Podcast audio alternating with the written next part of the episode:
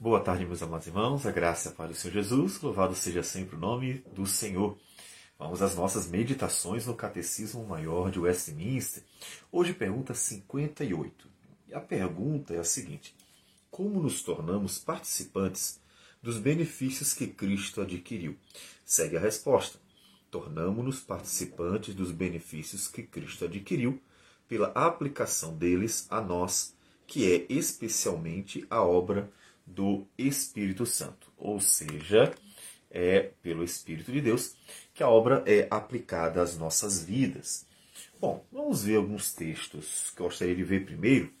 O texto de João, capítulo 1, versículo 12, que diz assim: Mas a todos quantos o receberam, deu-lhes o poder de serem feitos filhos de Deus, a saber, aos que creem no seu nome os quais não nasceram do sangue, nem da vontade da carne, nem da vontade do homem, mas de Deus.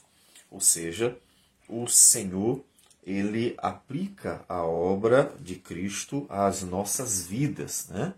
E Romanos capítulo 6, ele diz assim: Que diremos, pois? Permaneceremos no pecado para que seja a graça mais, super, mais abundante? De modo nenhum. Como viveremos ainda no pecado, nós os que para ele morremos? Ou porventura ignorais que todos nós que fomos batizados em Cristo Jesus, fomos batizados na sua morte?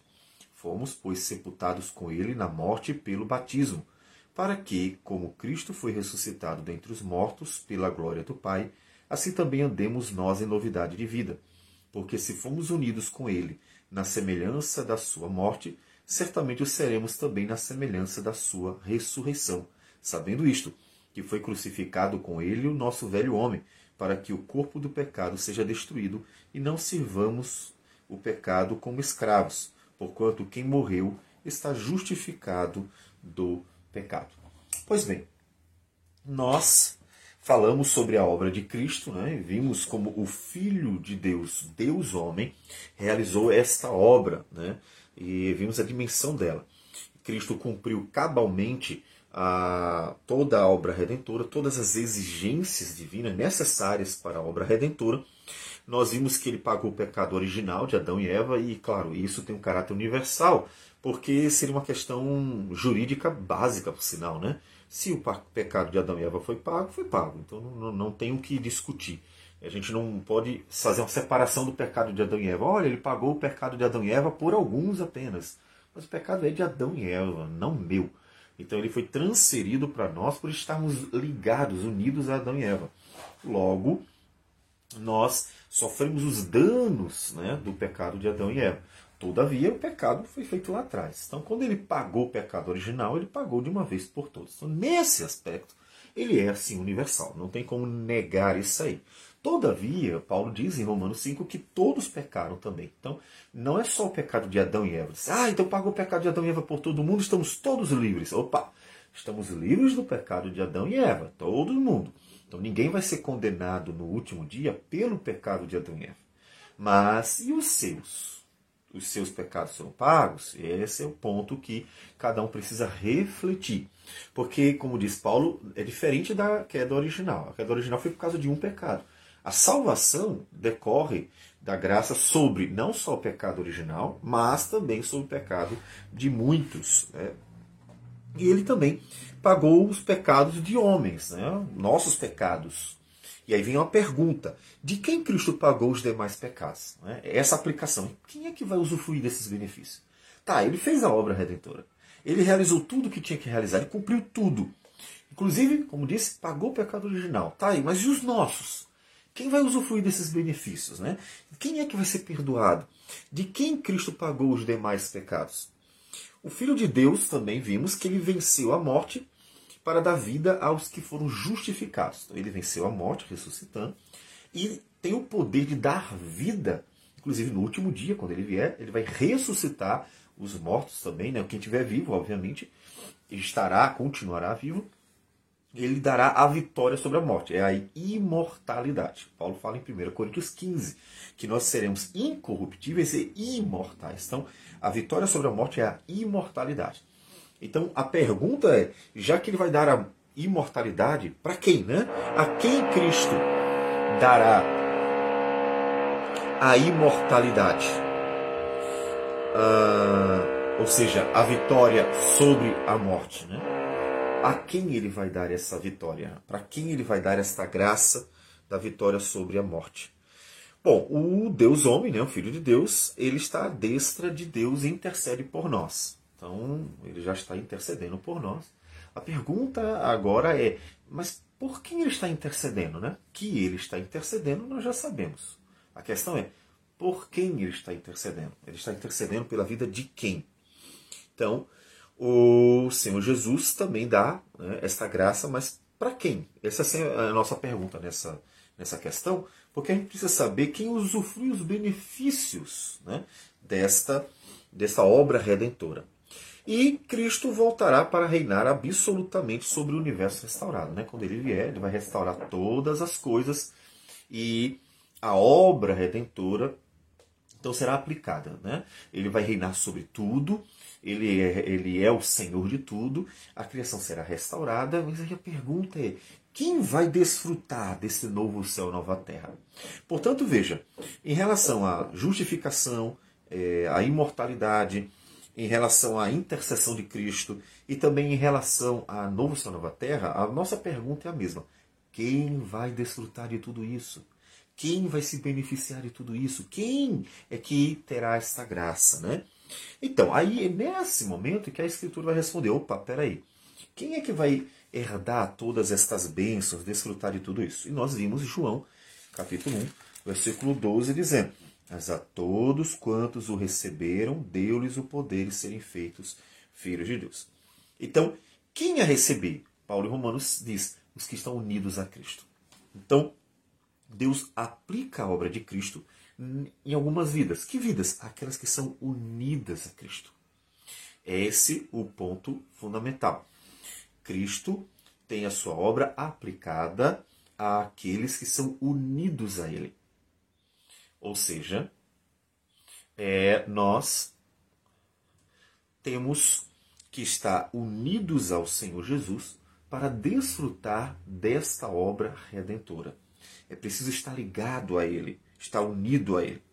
E por essa razão que vocês vão ver alguns textos, né? Mateus 28, fala, é, ide, portanto, fazei discípulo de todas as nações, batizando-os em nome do Pai, do Filho e do Espírito Santo. Romanos capítulo 6 diz, fomos unidos a Cristo pelo batismo, somos unidos.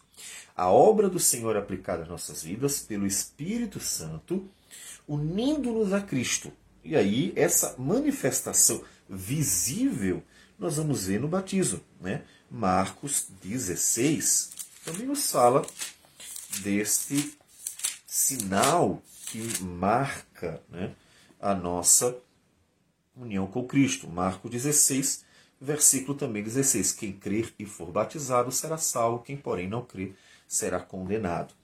Então, a nossa união com Cristo faz com que desfrutemos desta obra. Claro que se a gente olhar lá para trás, para Ezequiel, ele vai indicar isso com muita antecedência. Ele diz que nós recebemos um coração novo e um espírito novo. E isso se referindo a essa nova vida. Somos unidos a Cristo para desfrutar dos benefícios de Cristo, que o Espírito Santo graciosamente vai comunicar às nossas vidas. E ele deixou uma marca para isso, né? deixou o batismo. Né? Atos 2, 38, ele, o apóstolo Pedro, com os demais apóstolos que estavam anunciando a palavra, diz: Arrependei-vos e cada um de vós seja batizado em nome de Jesus Cristo para a remissão dos vossos pecados e recebereis o dom do Espírito Santo. Em capítulo 10, versículo 47, quando ele vai é, pregar para o centurião Cornélio e todos os que haviam sido convidados, no versículo 47 diz que, após, no caso, ter descido o Espírito Santo, Pedro, vendo a manifestação do Espírito do Senhor, diz: Porventura pode alguém recusar água para quem que não lhes para que não sejam batizados estes que assim como nós receberam o Espírito Santo. Esse texto bem esclarecedor para mostrar que o batismo tem uma relação com a operação do Espírito Santo. É uma manifestação visível de uma obra invisível. Eu diria até que é o selo visível de um selo invisível. Porque lá em Efésios, capítulo 1, versículos 13 e 14, o apóstolo Paulo fala do Espírito Santo como o selo da redenção.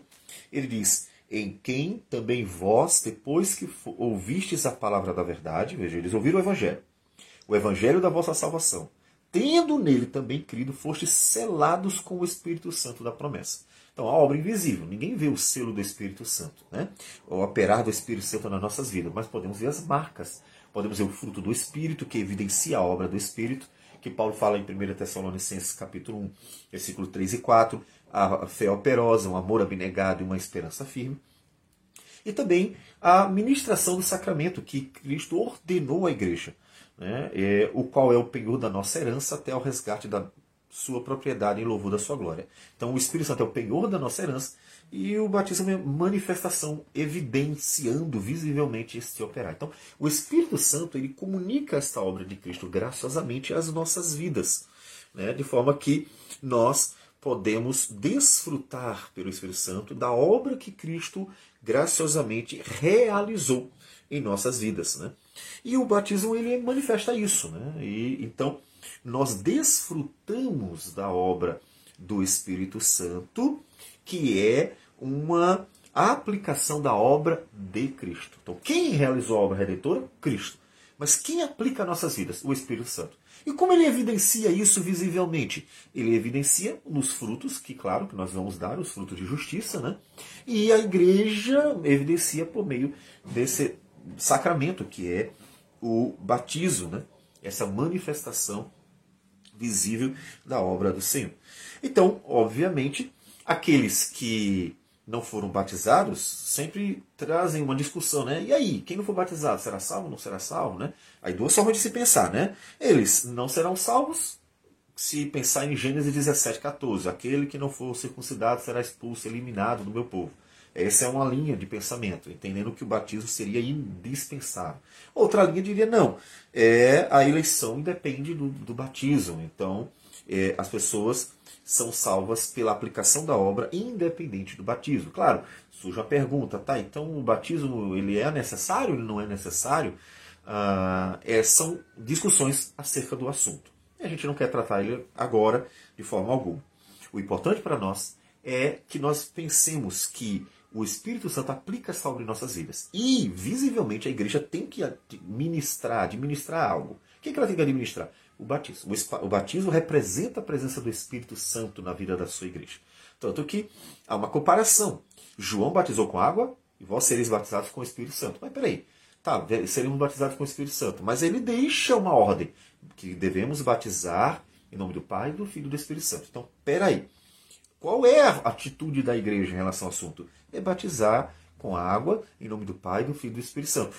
Crendo que Deus administra o batismo do Espírito Santo na vida das pessoas graciosamente. Aí alguns vão dizer assim, só na vida daqueles que creem, aí é uma outra discussão.